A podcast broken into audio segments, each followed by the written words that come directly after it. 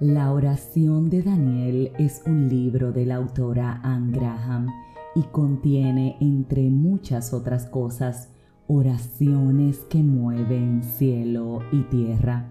Una de ellas se titula Una oración confiada e inicia con uno de mis versículos favoritos es la respuesta de Jesús contenida en Juan 11:40, una pregunta que ciertamente tiene poder y es la que expresa, ¿no te dije que si crees verás la gloria de Dios? Hoy quiero decirte que todo aquel que cree verá la gloria de Dios en su vida, porque grande es nuestro Padre, el Dios de la creación el Señor del universo, el que abrió el mar rojo, el Dios de lo imposible, el que hace camino donde no lo hay, al que exaltamos por ser el único cuyo nombre es sobre todo nombre, al que nadie se le puede comparar, al que en la soledad otorga abrigo, al que en la tristeza concede consuelo, al que en la necesidad da provisión. Por eso Jesús dijo y hoy nos dice a ti y a mí, no te digo que si crees verás la gloria de Dios. A veces se nos hace tan difícil creer que a título personal cuando eso me ocurre me refugio en esta oración y hoy quiero compartir una parte contigo. Hoy quiero invitarte a que juntos la hagamos. Hoy quiero pedirte que nos pongamos en esa actitud. Si estás atravesando alguna situación, si te hace falta sentir la mano poderosa de Dios en tu vida, únete conmigo a este clamor. Únete conmigo y declaremos lo que en ella dice para que Dios se manifieste sin importar lo que sea que estemos atravesando. Empecemos diciéndole, Padre, creemos en ti, creemos en ti, porque lo que has dicho se va a cumplir en nuestra vida. Por eso queremos honestamente confesar que en nuestras oraciones a veces no estamos enfocados en ti. Nos hemos enfocado en nuestras circunstancias y por lo tanto hemos sido derrotados.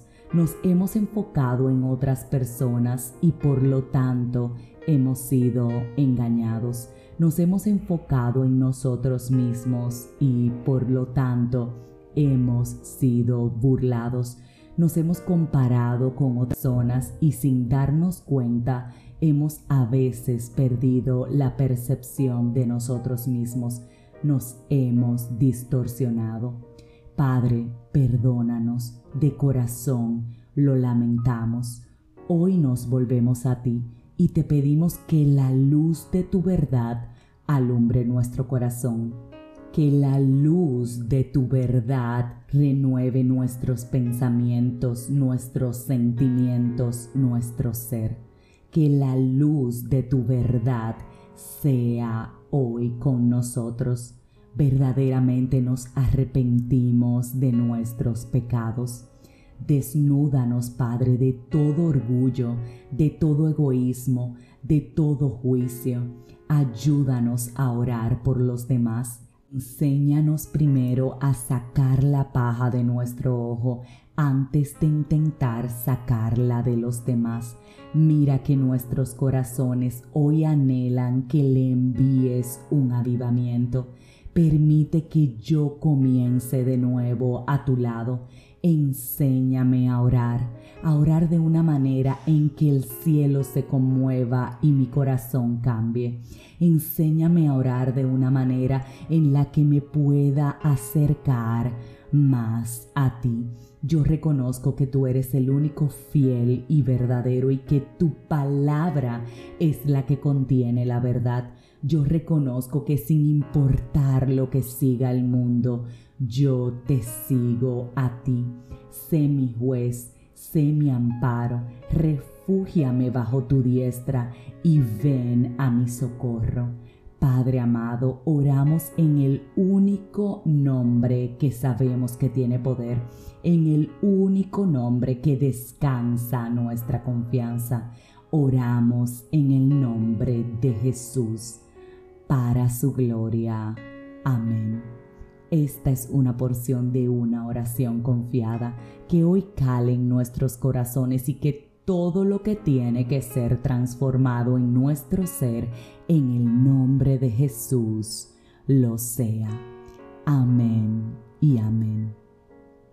Si esta oración edificó tu vida, suscríbete, compártela, pero como de costumbre, te espero próximamente en un nuevo episodio de este tu podcast, 5 minutos de fe, y que el Señor restaure tu relación con Él.